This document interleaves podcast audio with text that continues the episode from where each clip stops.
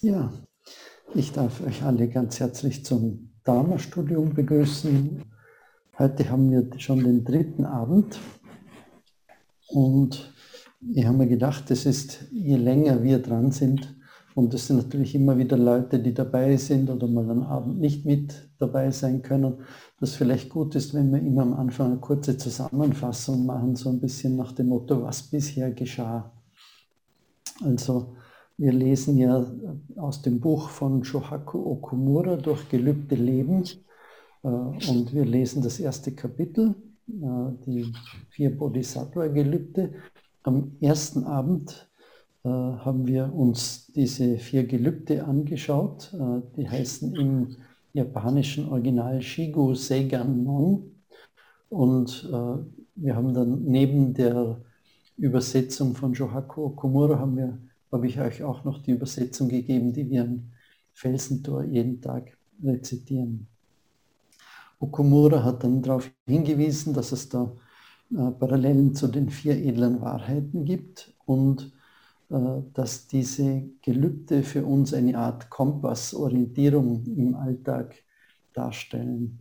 Äh, wir sind, unser Leben kann durch die Gelübde geleitet werden. Das Gegenteil wäre, wenn wir ein unbewusstes äh, Leben leben, das vor allem durch Karma äh, beeinflusst ist. Und er hat darauf hingewiesen, dass eben eigentlich völlig absurd ist, äh, diese Gelübde sind so formuliert, dass wir sie eigentlich gar nicht einhalten können. Also gibt es unendlich viele, ich gelobe mit ihnen allen zu erwachen und so weiter. Aber er hat gesagt, dass genau das eigentlich das, das Kostbare an den Gelübden ist. Äh, wir löffeln quasi den Ozean mit einem Löffel aus, aber das ist eigentlich das einzig Sinnvolle, das wir mit unserem Leben machen können, dass wir uns so große Ziele äh, stecken, an die wir wirklich glauben. Und dass uns das auch ein bisschen bescheiden macht und dass wir eben dann nicht so sehr im Wettbewerb mit anderen sind und uns mit anderen vergleichen. Äh, am zweiten Abend äh, ist dann darum gegangen, Okumura hat uns dann in die sechs äh, Daseinsbereiche eingeführt.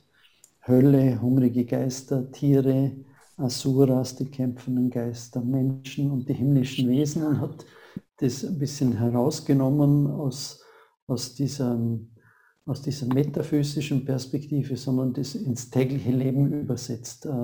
Jeder von uns erlebt diese sechs Daseinsbereiche immer wieder im Alltag. Und äh, ja, es hat dann geendet damit, eben, dass die, das Buddha die Ursachen des Leidens eigentlich im Wesentlichen auf unsere Unwissenheit zurückführt, unsere Unwissenheit äh, darüber, wie das Leben wirklich ist. Und wir sind heute jetzt am dritten Abend und hier geht es um Katagiri Roshis Gedicht über das Gelübde. Und ich habe mir gedacht, zur Einleitung ist vielleicht gar nicht schlecht, dass wir uns ein bisschen anschauen, wer war denn Katagiri äh, Roshi? Katagiri mhm. und Kobun waren sozusagen Assistenten von Shunryu Suzuki, als er damals äh, das San Francisco Zen Center und vor allem das Sahara aufgebaut hat. Äh, und später dann, also wenn ich es richtig in Erinnerung habe, war Kobun von 1967 bis 1970 äh, äh, in der Sahara.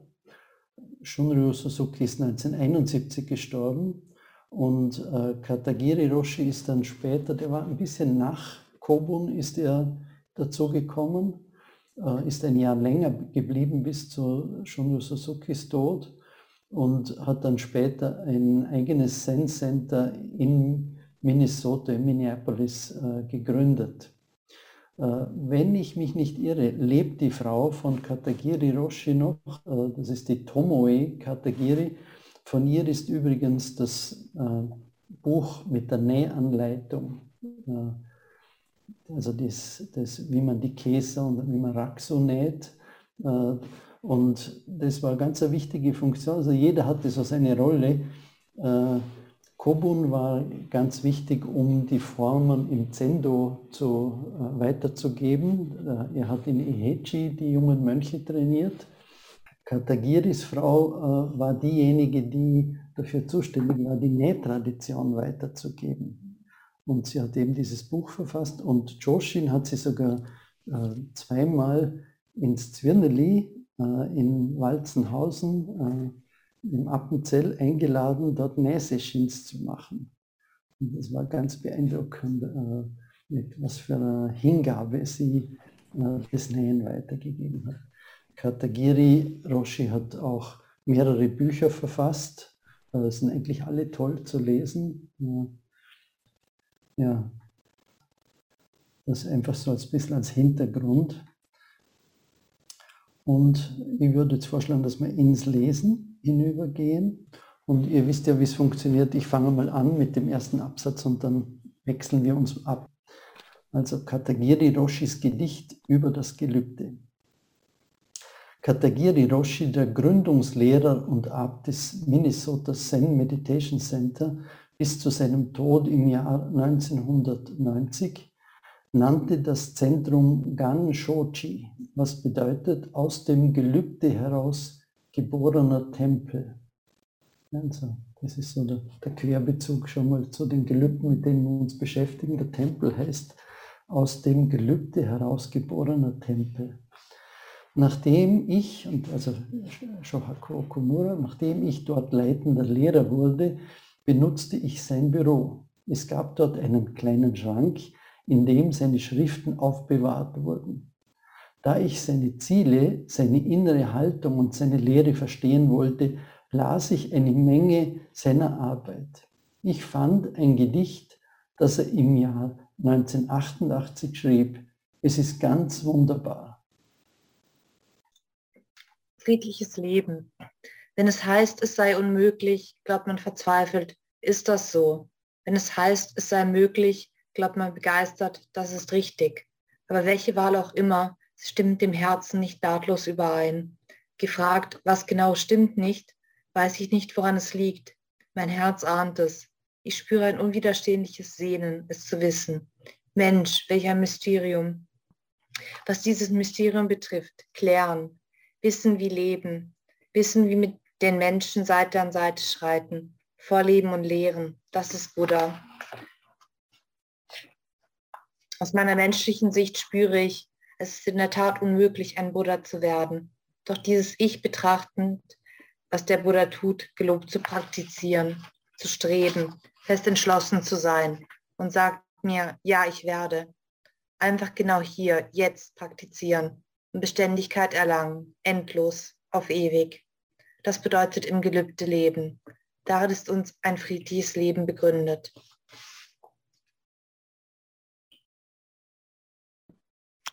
Dies ist ein Gedicht über das Gelübde. Ich fand auch sein ursprüngliches Gedicht auf Japanisch. Als ich es genauer las, erkannte ich, dass es eine anschauliche Auslegung der vier edlen Wahrheiten ist. Die erste Strophe drückt die Wahrheit des Leidens aus. Man glaubt verzweifelt, man glaubt begeistert, aber welche Wahl auch immer, sie stimmt mit dem Herzen nicht nahtlos überein. Das ist die Wirklichkeit unseres Lebens. Auf Japanisch lautet diese Strophe Hito Gardame Datu Ieba Gakarishiti Sodana To Omoi Hituga Yinda To Ieba Bascheide So Onanda To Omu. Die Ausdrücke, die er für möglich und unmöglich verwendet, sind Dame da und Yinda. Dame da bedeutet sowohl unmöglich als auch nicht gut. Linda kann als gut interpretiert werden. Uns begegnen viele solche Beurteilungen in unserem Leben. Manchmal sagen die Leute, du bist gut, manchmal nicht gut. Jedes Mal, wenn wir beurteilt werden, fühlen wir entweder Verzweiflung oder Begeisterung. Unser Leben fußt auf Meinungen, nicht nur denjenigen anderer Menschen, sondern auch unserer eigenen. Wenn wir schwere Zeiten durchlebt haben, fühlen wir uns ganz klein. Wir können sogar auf die Idee kommen, das Leben sei nicht lebenswert. Dieses Hoch und Tief ist Samsara, die Wirklichkeit unseres Lebens, die beschrieben wird als das Durchwandern der sechs Bereiche. Das ist unser Leben als menschliche Wesen. Wir fühlen uns immer irgendwie unbefriedigt. Aber welche Wahl auch immer, sie stimmt mit dem Herzen nicht nahtlos überein. Glücklich oder traurig, es gibt irgendein Unbefriedigtsein. Wir spüren, dass da etwas in der Schwebe ist in uns selbst und in unserer Lebensweise. Wir werden durch die Erwartungen anderer gesteuert, durch die Umstände oder sogar durch unser eigenes Selbstbild. Wir können keine friedliche, beständige, absolute Grundlage für unser Leben finden. Solange wir uns in Samsara bewegen, fühlen wir uns immer irgendwie unsicher, irgendwie in der Schwebe. Irgendetwas fehlt, selbst wenn wir im himmlischen Bereich weilen und alle unsere Begehren erfüllt sind. Natürlich, wenn wir in der Hölle sind, leiden wir wirklich. Das ist unser Leben. So tritt die Frage auf, was liegt da schief? Was ist das Problem? Was verursacht dieses Gefühl von Leere? Wir möchten dieses Gefühl verstehen. In der zweiten Strophe sagt Katagiri, gefragt, was genau stimmt nicht, weiß ich nicht, woran es liegt. Unser Beweggrund zu fragen und verstehen zu wollen, wird Bodhigeist genannt. Katagiri schreibt, mein Herz ahnt es, ich spüre ein unwiderstehliches Sehnen, es zu wissen. Wir möchten die wahre Ursache des Problems kennen. Das trifft nur auf menschliche Wesen zu. Nur wir allein fragen, wer wir sind und wie wir leben sollten. Andere Tiere haben dieses Problem nicht. Dogen Senji sagt, dass den Buddha-Weg zu ergründen bedeutet, sich selbst zu ergründen. Ich denke, ein Mensch ist ein Wesen, das sich selbst studieren muss. Andere lebende Wesen müssen das nicht tun. Sie stellen keine Fragen. Aber für uns ist dieses Selbst eine riesige Frage. Wir Menschen sind schwierige, geheimnisvolle Geschöpfe. Wir müssen dieses Rätsel verstehen. Dieses Hinterfragen, dieses Verstehen müssen, ist unser Bodhigeist. Ein Geist, der die Wirklichkeit unseres Lebens erkennt. Katagiri fährt fort. Was dieses Rätsel betrifft, klären, wissen, wie leben, wissen, wie mit Menschen Seiten an Seite zu schreiten, vorleben, lehren, dies ist Buddha. Der Buddha verstand und klärte dieses Rätsel. Er erkannte die Antworten auf die Fragen. Was sind, was sind menschliche Wesen? Was ist die Ursache menschlichen Leidens? Er erwachte und verstand, wie wir heilsam in Frieden leben können. Die Wirklichkeit, die der Buddha in seiner Erleuchtung fand, ist wechselwirkend abhängiges Entstehen. Katagiris Ausdruck Wissen, wie mit Menschen Seite an Seite schreiten, bezieht sich auf diese Wechselwirkung. Es bedeutet, dass wir nicht ohne andere Menschen und Dinge leben können. Für Buddhisten bedeutet das Ergründen seiner selbst, zu ergründen, wie man Seite an Seite mit anderen voranschreitet. Deshalb betont der Buddha die Bedeutung des Sanghas, eines Ortes, wo Menschen zusammenleben und praktizieren. Katagiris Kommentar in der letzten Strophe. Aus meiner menschlichen Sicht spüre ich, es ist in der Tat unmöglich, ein Buddha zu werden. Erinnert uns daran, dass wir, obwohl wir die Lehre Buddhas studieren, immer noch Menschen sind. Was der Buddha erlangt hat, ist so überragend, dass es für uns als Mensch fast unmöglich ist, seinem Weg zu folgen. Doch, auch wenn dem so ist, man gelobt zu praktizieren. In der japanischen Fassung lautet das Wort für geloben Negau, was wünschen bedeutet. Wir wünschen zu praktizieren und streben an, Buddhas zu werden.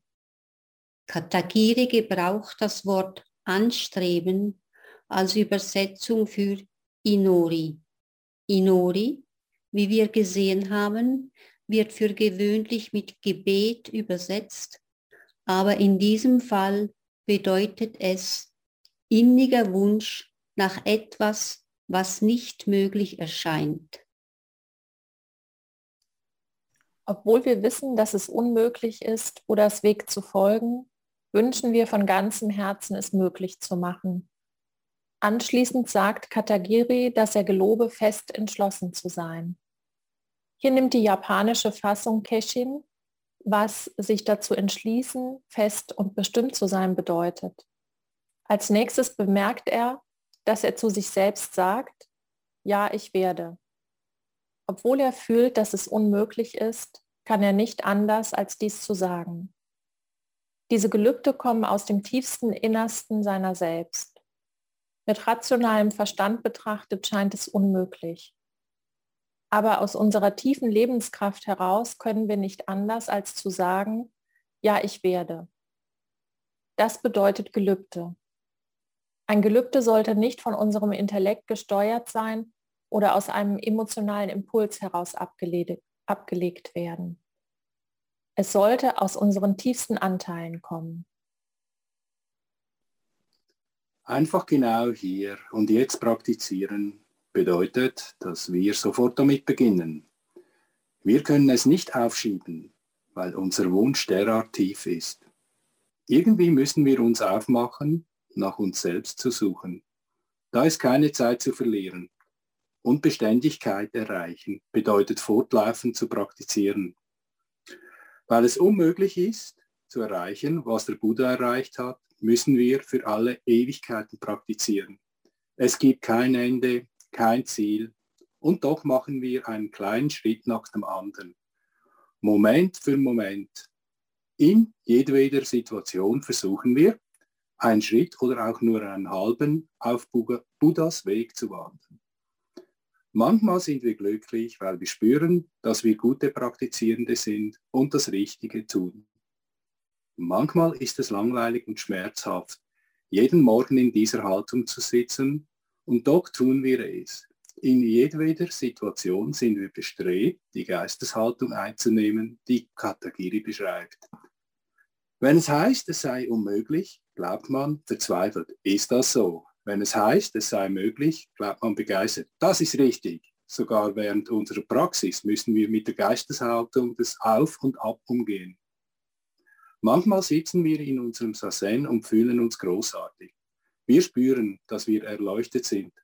Manchmal spüren wir, dass wir in der Hölle sind. Egal, ob so oder so, wir stehen die Situation einfach durch. Endlos, für immer und ewig. Katagiri Roshi sagte, das bedeutet Gelübde leben. Es bedeutet zu sitzen, bestrebt zu sein, anderen zu helfen und jeden Tag unseres Lebens mit anderen zu leben und zu arbeiten.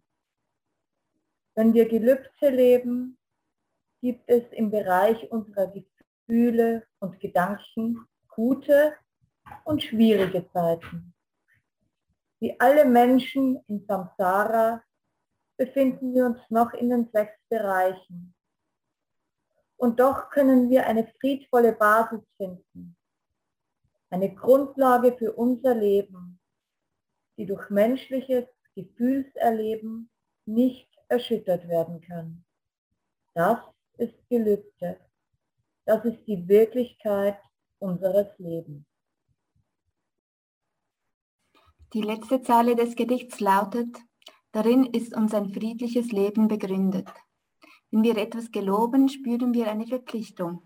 Normalerweise ist das Ablegen eines Gelübdes damit zu vergleichen, dass man ein Versprechen gibt.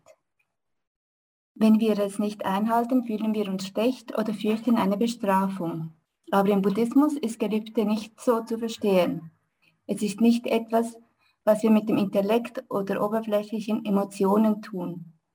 Wir geloben Buddha gegenüber in Bezug auf etwas Absolutes und Unendliches. Als ein Bodhisattva können wir niemals behaupten, ich habe alle Gelübde erfüllt. Wir können auf unser Erreichtes nicht stolz sein, weil im Vergleich mit der Unendlichkeit alles, was wir erreichen, unbedeutend ist. Jeder von uns hat natürlich verschiedene Fähigkeiten. Wenn wir nicht sehr viel tun können, praktizieren wir eben nur ein bisschen. Es gibt keinen Grund, sich klein zu fühlen oder zu sagen, dass es uns leid tue. Wir trachten danach einfach nur mit diesem Körper und Geist genau hier zu sein und einen Schritt oder auch nur einen halben vorwärts zu tun. Das ist unsere Praxis in einem ganz konkreten Sinn. Katagiri Roji gebrauchte den Ausdruck im gelübde Leben, weil es auf Englisch natürlich klingt.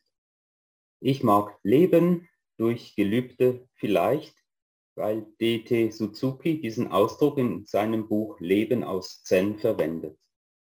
In der japanischen Übersetzung dieses Buches sagte so etwas wie, alle lebenden Wesen leben in Zen, aber nur menschliche Wesen können durch Zen leben. Wenn man sagt, dass alle lebenden Wesen, Hunde, Katzen, Pflanzen, Blumen in Zen leben, so bedeutet das nicht, dass sie in Meditation verweilen oder in Samadhi, sondern dass sie die Wirklichkeit des Lebens leben so wie sie ist, oder Tahata in Sanskrit. Alles Leben in der Lebensrealität, im Zen, aber nur menschliche Wesen müssen eine bewusste Anstrengung unternehmen, um das zu tun.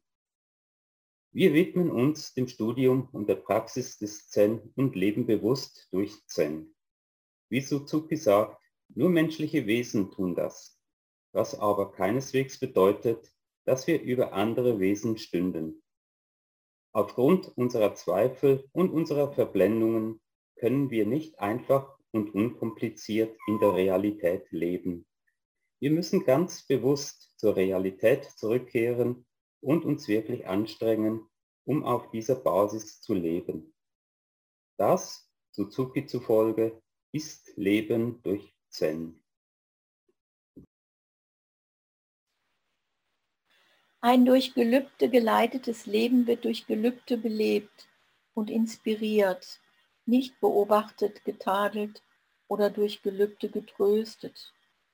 Diese Verben erschaffen eine Trennung zwischen der Person und dem Gelübde. Der einfache Satz Leben durch Gelübde betont, dass die Person und das Gelübde eins sind. Unser Leben selbst ist ein Gelübde. Äh, danke an euch alle. Äh, es ist immer Freude, diesen Text aus verschiedenen Stimmen zu hören. Und mir würde interessieren, wie ist es euch gegangen oder wie geht es euch? Äh, was spricht dich an? Was führt vielleicht zu Irritation? Wo fühlst du dich verstanden? Und vielleicht können wir uns dazu ein bisschen austauschen. Ich würde vorschlagen, nicht allzu lange Wortmeldungen zu machen, dass wir möglichst viele verschiedene Stimmen hören können.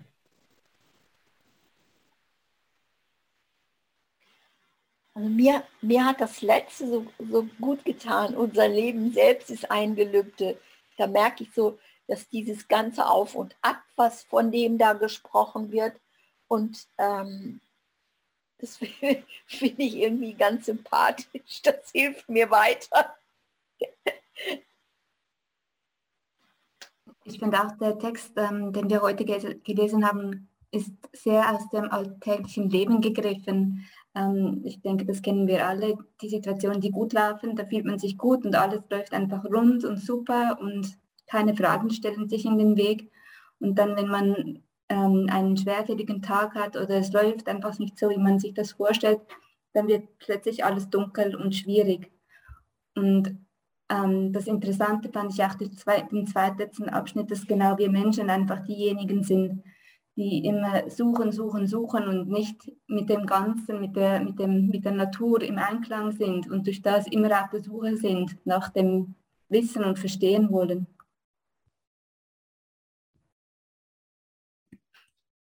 Was mich sehr anspricht, ist, am Anfang des Textes steht geschrieben Katagiri Roshi, der Gründungslehrer und Abt des Minnesota Zen Meditation Center bis zu seinem Tod im Jahre 1990 nannte das Zentrum Ganjochi, was bedeutet aus dem Gelübde heraus geborener Tempel.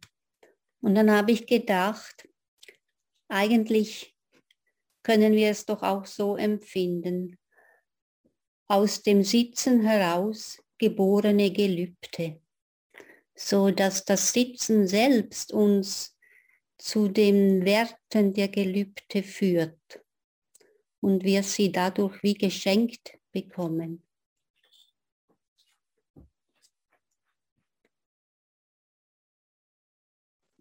Also was mir gefallen hat, ist auf Seite 46 oben, wo er sagt, wir trachten danach einfach nur mit diesem Körper und Geist genau hier zu sein und einen Schritt oder auch nur einen halben vorwärts zu tun. Das ist unsere Praxis in einem ganz konkreten Sinn. Und das hat mir gefallen, weil ähm, eben es ist mein Körper und mein Geist, ich muss mich nicht vergleichen. Das betont er ja mehrere Mal auch mit dem absoluten der Vergleich und finde ich toll. kann man sagen, ich glaube, Katagiri Roshi hat dieses Gedicht äh, zu seinem Lebensende oder im Hinblick auf sein Lebensende geschrieben, wenn ich das richtig verstanden habe. Und es ist, glaube ich, eine, ähm, wie sollte man sagen, ähm, eine Tradition vielleicht, dass äh, die Mönche zu ihrem Lebensende etwas Besonderes hinterlassen, zum Beispiel in Form eines Gedichts?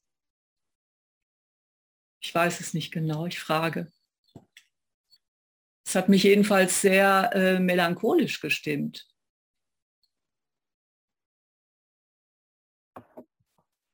Mich hat das Satz angesprochen, wissen, wie wir mit anderen Menschen Seite an Seite voranschreiten und ja dann nochmal so die bedingte Entstehen und Vergehen angesprochen hat.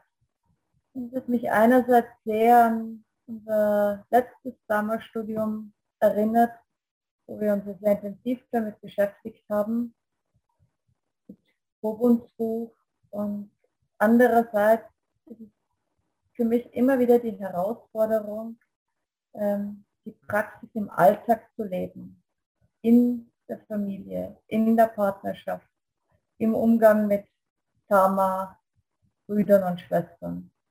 Ja, das hat mich einfach angesprochen und berührt.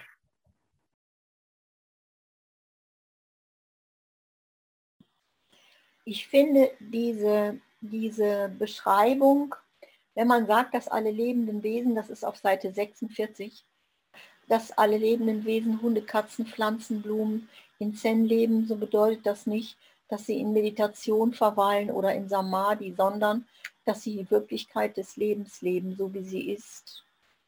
Oder Tatata in Sanskrit. Und das finde ich gerade so faszinierend, dieses Auf und Ab oder dieses stille Leiden, also ohne jetzt da groß Zirkus zu machen. Ich finde das schon sehr bemerkenswert, wenn ich merke, wie sehr ausgeglichen ähm, zum Beispiel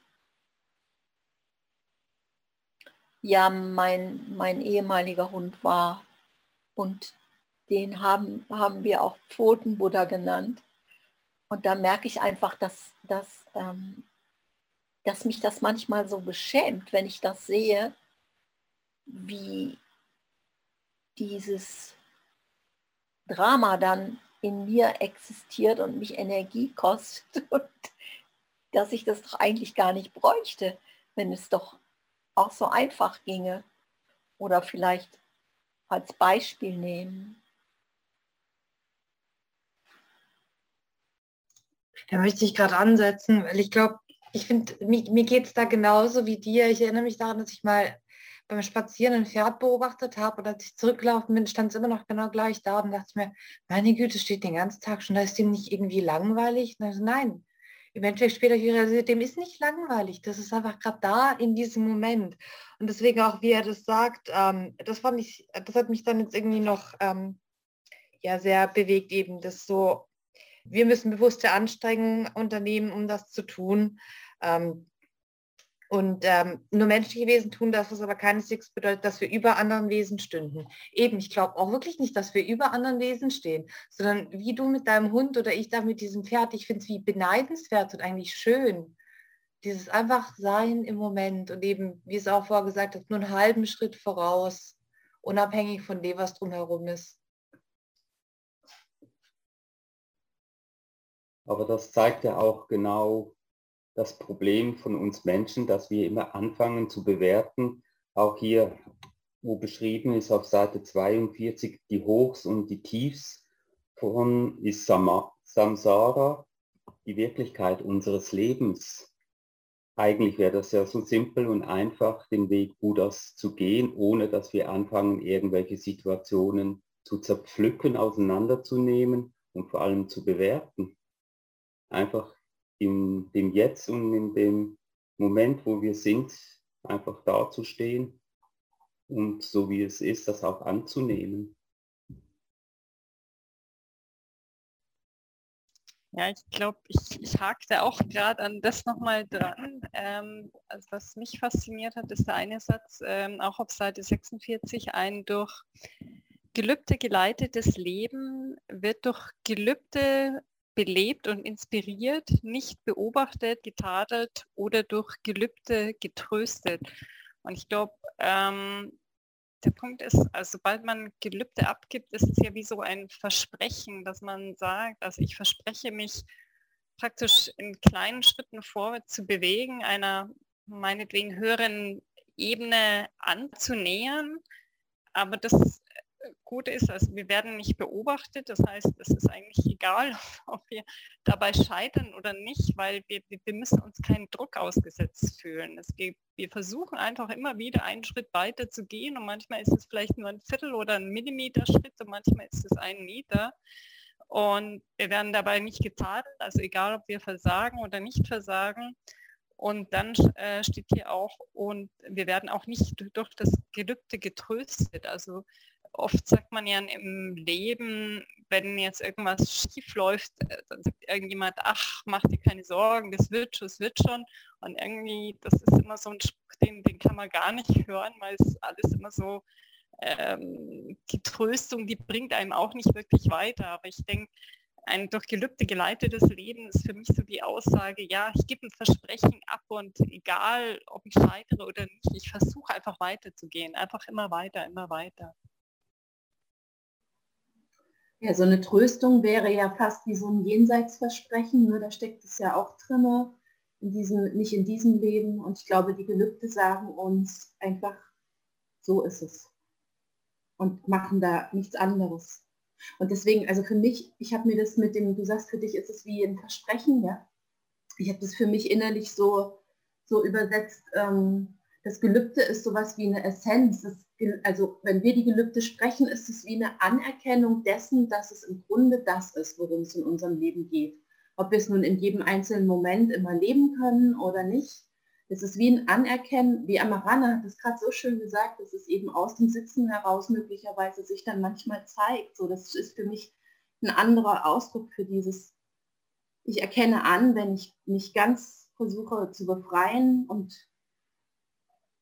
im Dasein wie eine Katze, ein Hund oder ein Pferd, einfach mich auf, das, auf die Lebensrealität zu beziehen, dann erkenne ich mit den Gelübden an, dass es darum geht, um diese Art von Weisheit und Mitgefühl. Und ich kann gar nicht anders. Und zwar hier und jetzt und nicht irgendwo. Kein Trost, kein irgendwie. Mich beschäftigt der Text ähm, in vielerlei Hinsicht. Eine Sache, die mir gerade so besonders ähm, ja auch eine, Frage stellt oder ein Rätsel aufgibt, ist, ähm, für mich kommt so ganz deutlich raus, dass er auch in dem Gedicht betont, ähm, das Wissen wollen, ähm, dass das so zentral ist. Also es geht um ein Wissen auf eine bestimmte Art, das Wissen mit Menschen Seite an Seite zu sein, irgendwie was Menschsein bedeutet und es auch anzustreben, auch eine Sehnsucht zu haben, also auch ein Wollen da drin und gleichzeitig äh, aus der eigenen Praxis immer wieder dieses mein Wollen und die Idee, Dinge zu wissen, sind eigentlich, stehen mir ganz auf dem Weg. Ähm, und ich merke, es ist eigentlich das Loslassen von dem von dem Wollen und irgendwas Besonderes anzustreben und auch von, und das ganz viel passiert, wenn ich mich dem Nichtwissen öffne, wo ich sage, nee, ich weiß es eben nicht genau und, und da auf einmal was aufgeht. Und das, das, das spüre ich so eine Spannung drin, das finde ich gerade, ja, habe ich, beschäftigt mich gerade. Was mir in dem Zusammenhang aufgefallen ist, ist, wie sehr er das Herz betont.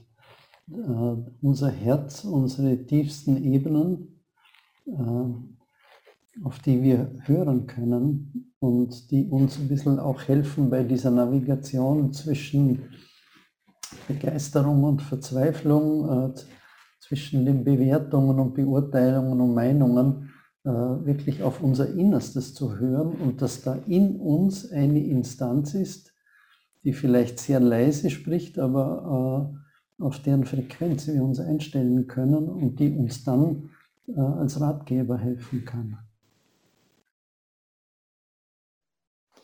Ja, mir hat dabei auch dieser Satz gefallen auf Seite 41 im Gedicht. Mein Herz ahnt es, ich spüre ein unwiderstehliches Sehnen, es zu wissen. Mensch, welch ein Mysterium. Und irgendwie kommt da ein bisschen durch das Sehnen unter dieses unwiderstehliche Sehnen kommt diese Melancholie vielleicht auf, auch, aber dann das Wissen im Gegensatz zum Mysterium und dass der Mensch am Ende doch trotz Wissen ein Mysterium bleibt.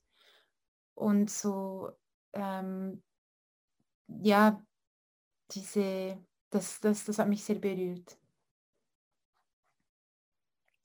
Ich habe diesen ganz kurzen Satz angestrichen auf Seite 43. Wir Menschen sind schwierige, geheimnisvolle Geschöpfe. Und ich finde das noch schön, weil wir wissen alle, dass wir schwierig sind. Aber das Geheimnisvolle ist vielleicht auch, das macht es vielleicht gleichzeitig auch interessant, das ganze Leben. Ich fand das recht schön. Ich finde das auch sehr bemerkenswert mit diesem Mysterium und wo du jetzt sagst, geheimnisvoll, da merke ich, das Leben als solches ist ja ein Geheimnis und wenn wir also auch geheimnisvoll sind oder ein Mysterium, da ist so diese Chance enthalten, irgendwann mal an dem Geheimnis des Lebens teilhaben zu dürfen.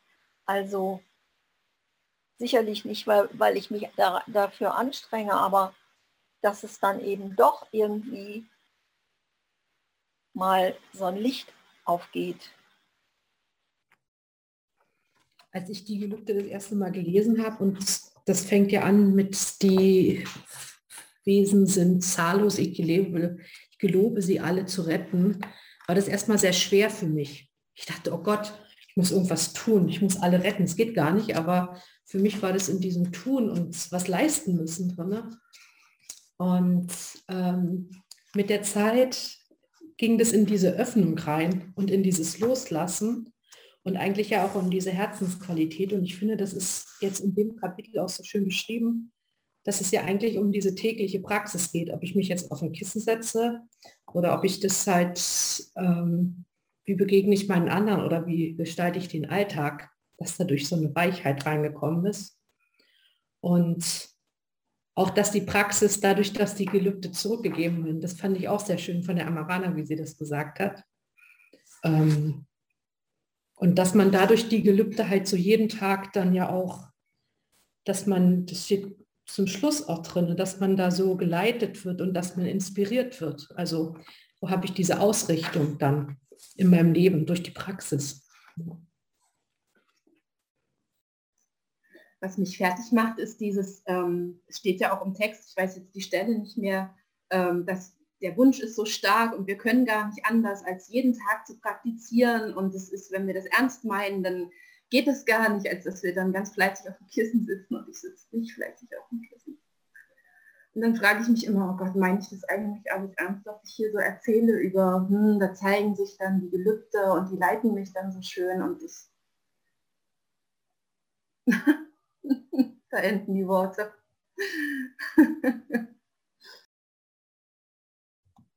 Da kommt ja dann auch wieder wie so eine Beurteilung oder eben man macht es nicht gut genug und nicht richtig genug und praktiziert nicht genug. Und ich, ich kenne das selber auch, dass ich mir denke, wenn ich nicht regelmäßig mindestens so und so viel das irgendwie mache, dann macht es keinen Sinn. Aber er sagt ja dann irgendwo auch eben gerade am Ende, Das ist, und wenn wir nicht sehr viel tun können, praktizieren wir eben nur ein bisschen. Es gibt keinen Grund, sich klein zu fühlen und zu sagen, dass es uns leid tue.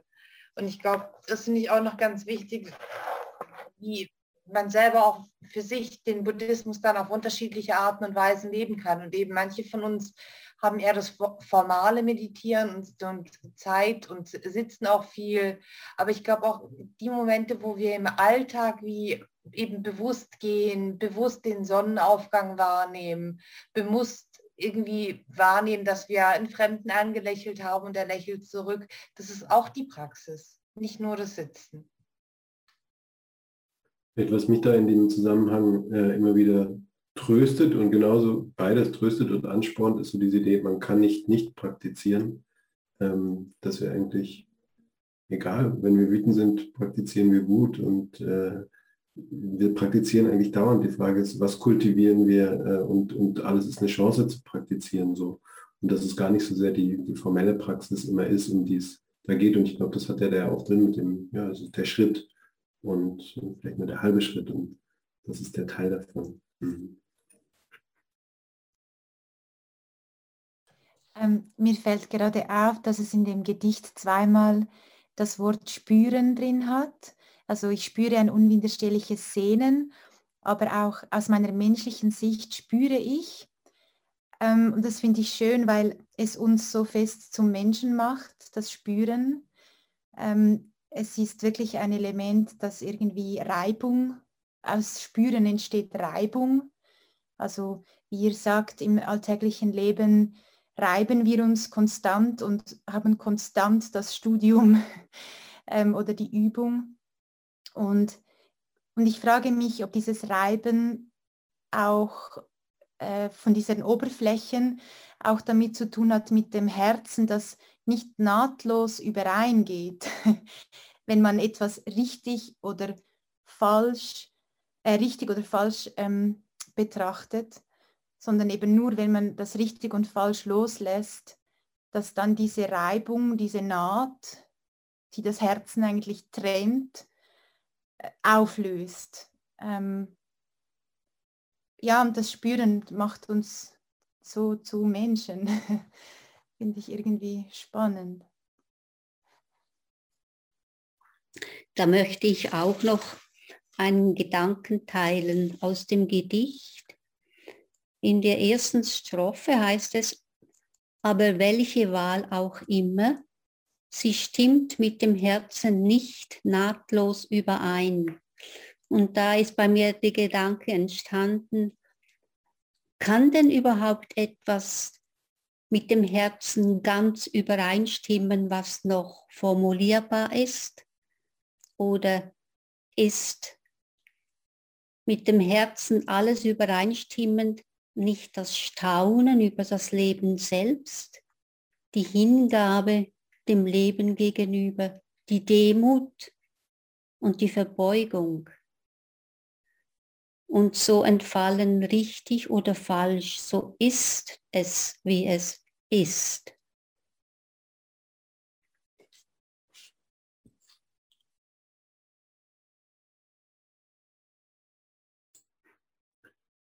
Gibt einen Satz, an dem bleibe ich hängen und denke so, ah, Seite 45, letzter erster Absatz oben.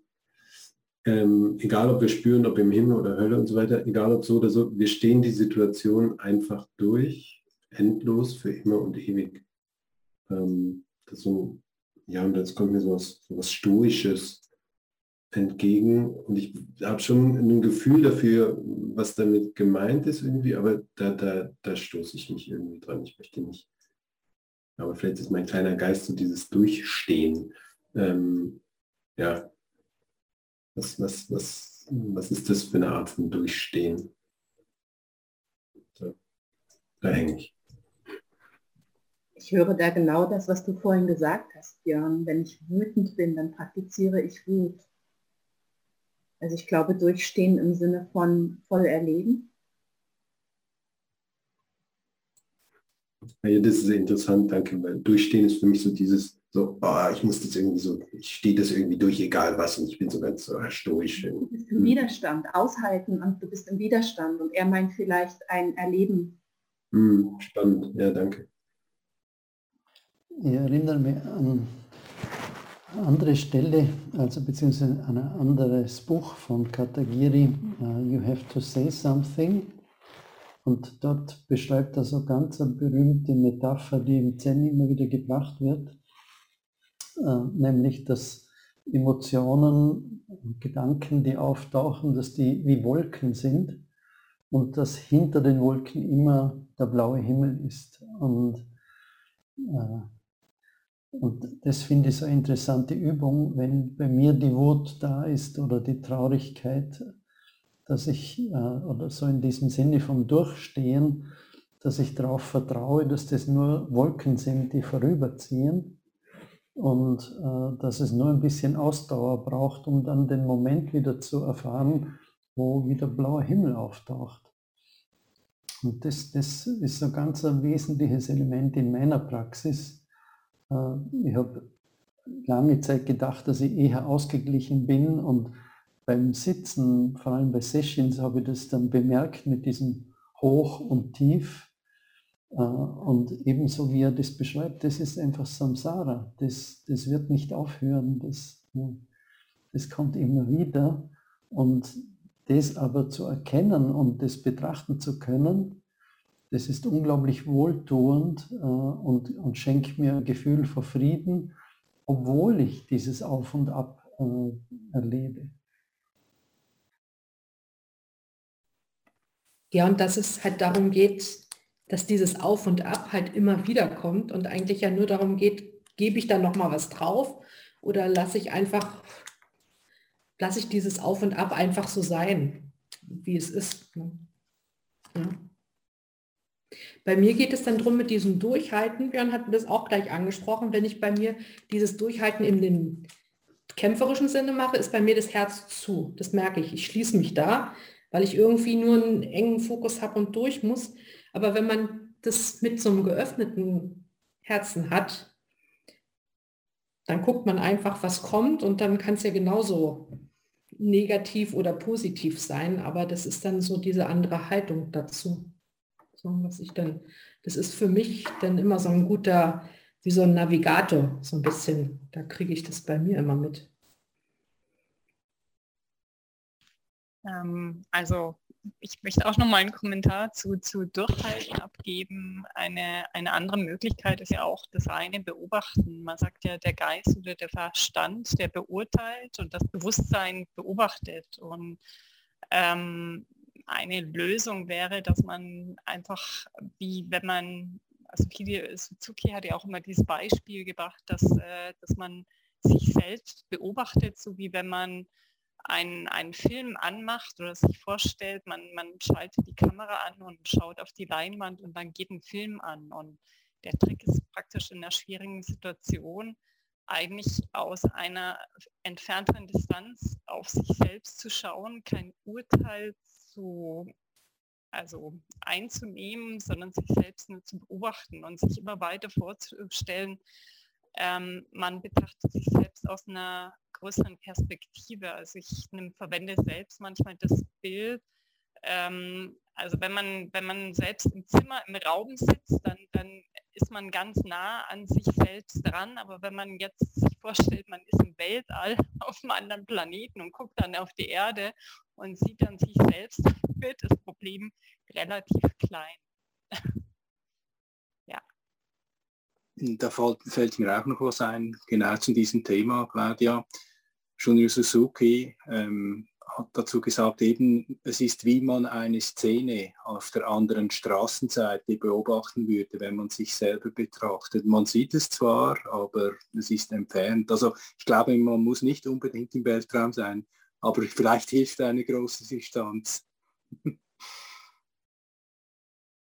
Aber da ist auch noch eine Frage, wenn ich das noch mal kurz äh, hier das Wort ergreifen darf, äh, die ich habe. Das ist wenn ich das streng praktiziere, habe ich immer eine Distanz zu dem, was ich erlebe. Und ich weiß gar nicht, ob ich das so gesund finde.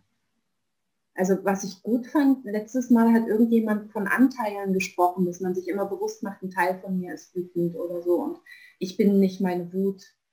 Auf der anderen Seite ist es ja aber auch eine große Verführung, ähm, immer so, also die, die Sachen, die man, und, das, und ich glaube, das kann auch pathologisch werden, dass man die Sachen nicht voll erlebt, sondern dass man, ähm, ja, dass man eben so eine künstliche Distanz herstellt zu dem, was da ist. Und ich glaube, es ist auch wichtig, dass man Gefühle so wirklich voll erlebt. Und ich, ich bin da noch nicht, ich finde, da ist irgendwie so ein Widerspruch drin, den ich für mich jetzt noch nicht auflösen konnte.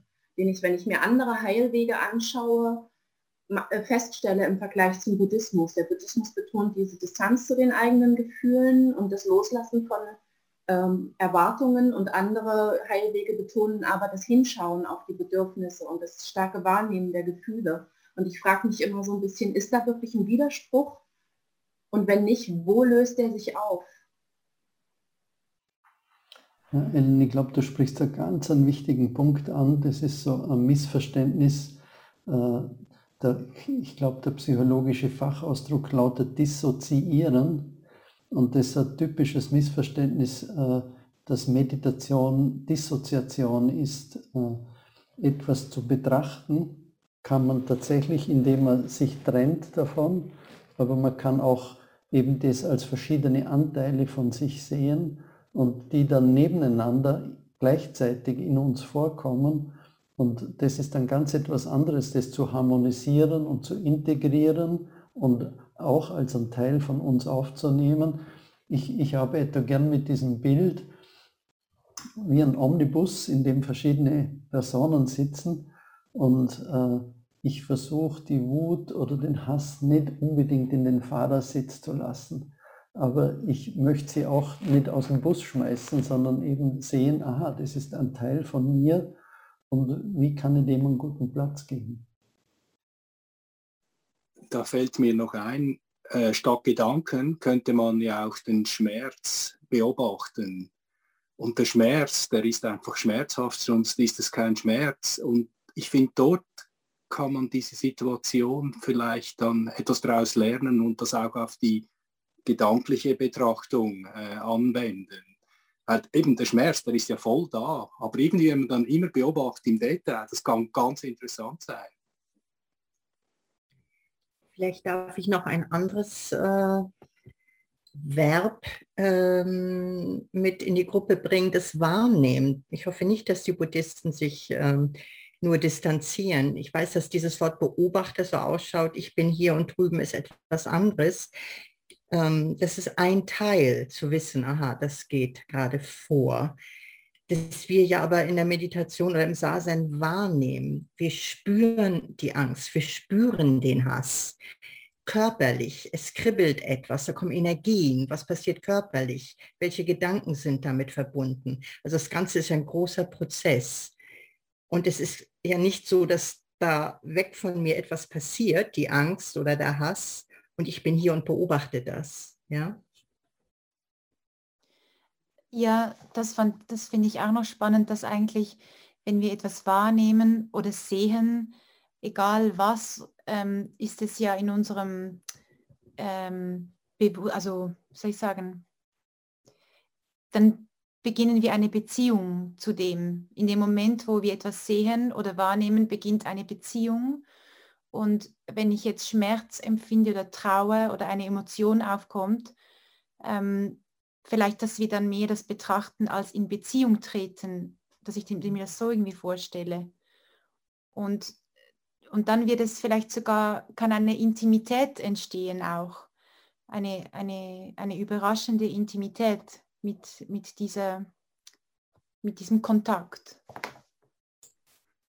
Vielleicht direkt dazu, weil Intimität war auch so mein Begriff, dass es ja scheinbar paradox ist, irgendwie auf eine Art distanzieren, aber gleichzeitig entsteht eine möglicherweise größere Intimität in dem Beisein, Mitsein, Seite an Seite sein mit dem, was da passiert.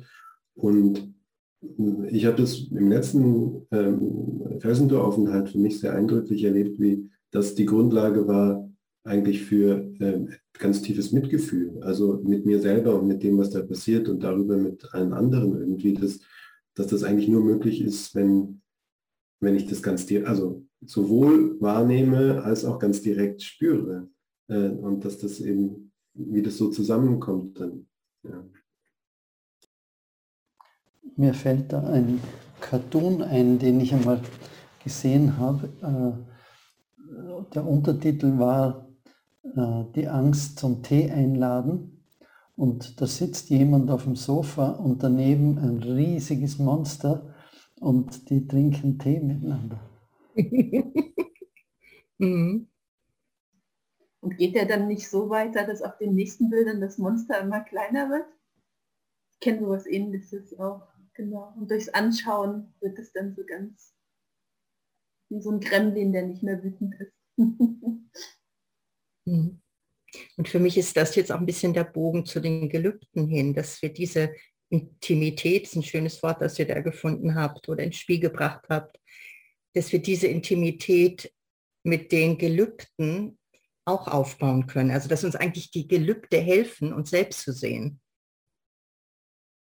Erst wenn ich ein Gelübde, ihr wisst, wie mit den Neujahrs, wenn man sich etwas vornimmt fürs Neujahr, erst wenn ich mir etwas vornehme, eine Absicht deklariere, also das ist ja nichts anderes als ein Gelübde nehmen und das mit vollem Herzen zu studieren, sich anzuschauen, heißt ja auch, ich schaue mich an im Verhältnis zu den Gelübden.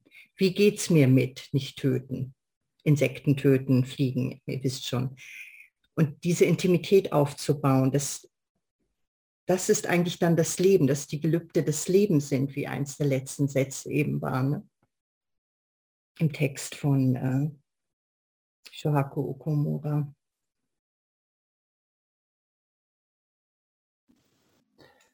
Ich schaue ein bisschen auf die Uhr. Wir haben kurz nach halb neun. Vielleicht gibt es noch jemanden, der noch nichts gesagt hat, wo noch einen Beitrag machen möchte. Ich habe zwar schon etwas gesagt, aber das schöne Buch möchte ich doch erwähnen von Tich Natal, Umarme deine Wut, so dass es gilt, die Gefühle zu integrieren, so dass gar keine Distanz mehr da ist, sondern es gehört alles zu uns.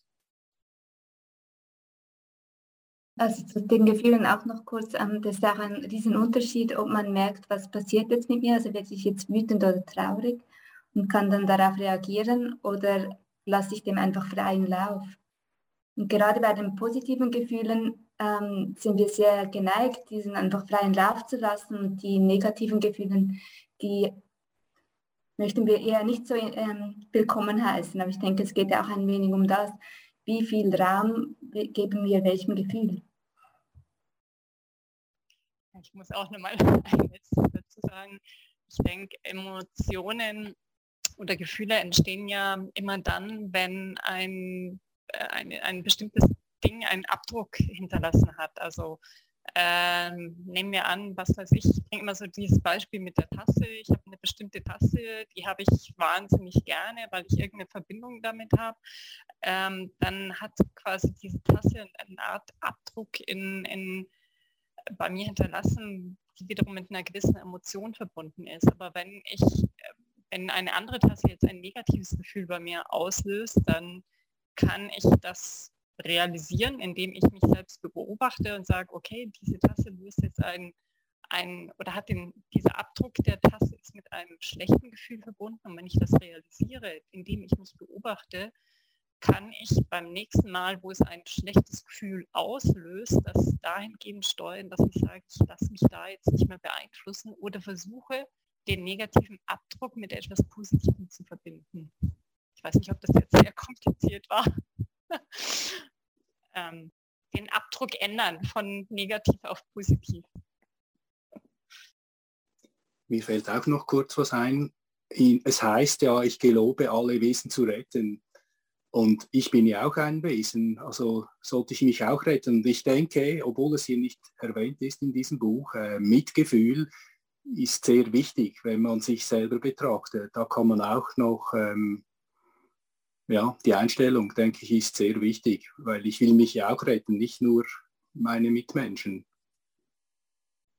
Also ich würde gerne noch mal den Begriff vom Mysterium aufgreifen, weil es geht ja um diesen blauen Himmel, von dem du gesprochen hast, Manfred. Also egal, was für ein Gefühl da ist, egal, was für ein Gedanke da ist, egal, ob Gedanke oder kein Gedanke. Es ist ja alles Mysterium und also so, so es ist auch eine Frage, aber für mich ist, ähm, ist Zen doch dieses auf der Spur dieses Mysteriums zu sein von dem, was wir alle sind. Und ähm, da taucht ein Gefühl auf und da taucht ähm, unser Miteinander hier auf, da taucht ein Austausch auf, da taucht ein Moment Stille auf. Es, ähm, und, und die, also für mich sind die Gelübde auch ein, also eine Bejahung von dem, von dem Mysterium und dass es möglich ist, dazu in Bezug zu treten.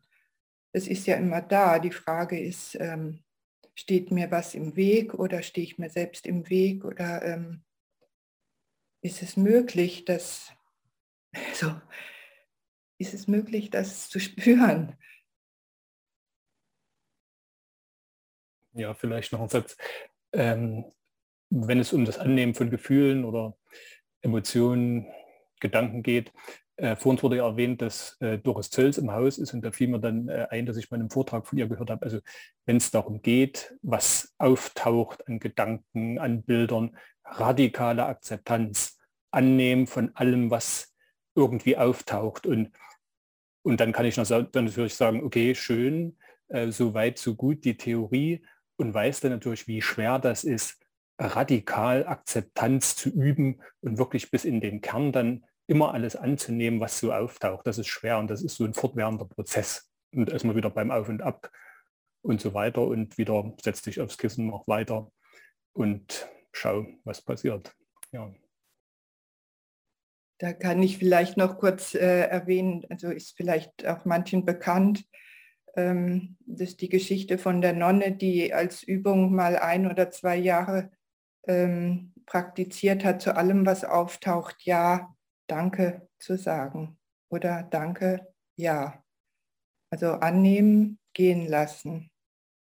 Danke und ja. Und das, also ich, das verstehe ich unter radikaler Akzeptanz, ähm, zu allem Ja und Danke sagen zu kennen können. Das führt mich in Versuchung, Ja und Danke zu sagen an euch für den heutigen Abend.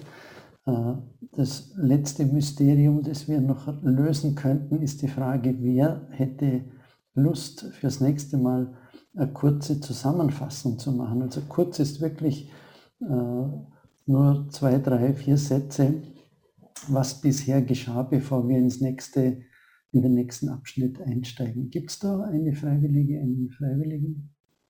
Okay. Danke, Amarana, beste Schatz. Äh, Danke und ja, sagt sie. Danke, ja. Äh, dann würde ich vorschlagen, wir schließen wieder ab, so wie immer, indem wir gemeinsam die Zufluchtnamen singen. Buddham Saranam Gacchami Dhammam Saranam Gacchami Sangam Saranam Gacchami Tutiyampi Buddham saranam gacchami tutiyampi dhammam saranam gacchami tutiyampi sangam saranam gacchami. Tatyampi Buddham Saranam Gacchami. Tatyampi Dhammam Saranam Gacchami Tatyampi Sangam Saranam Gacchami ja, danke. Und einen schönen Abend und eine gute Woche euch allen.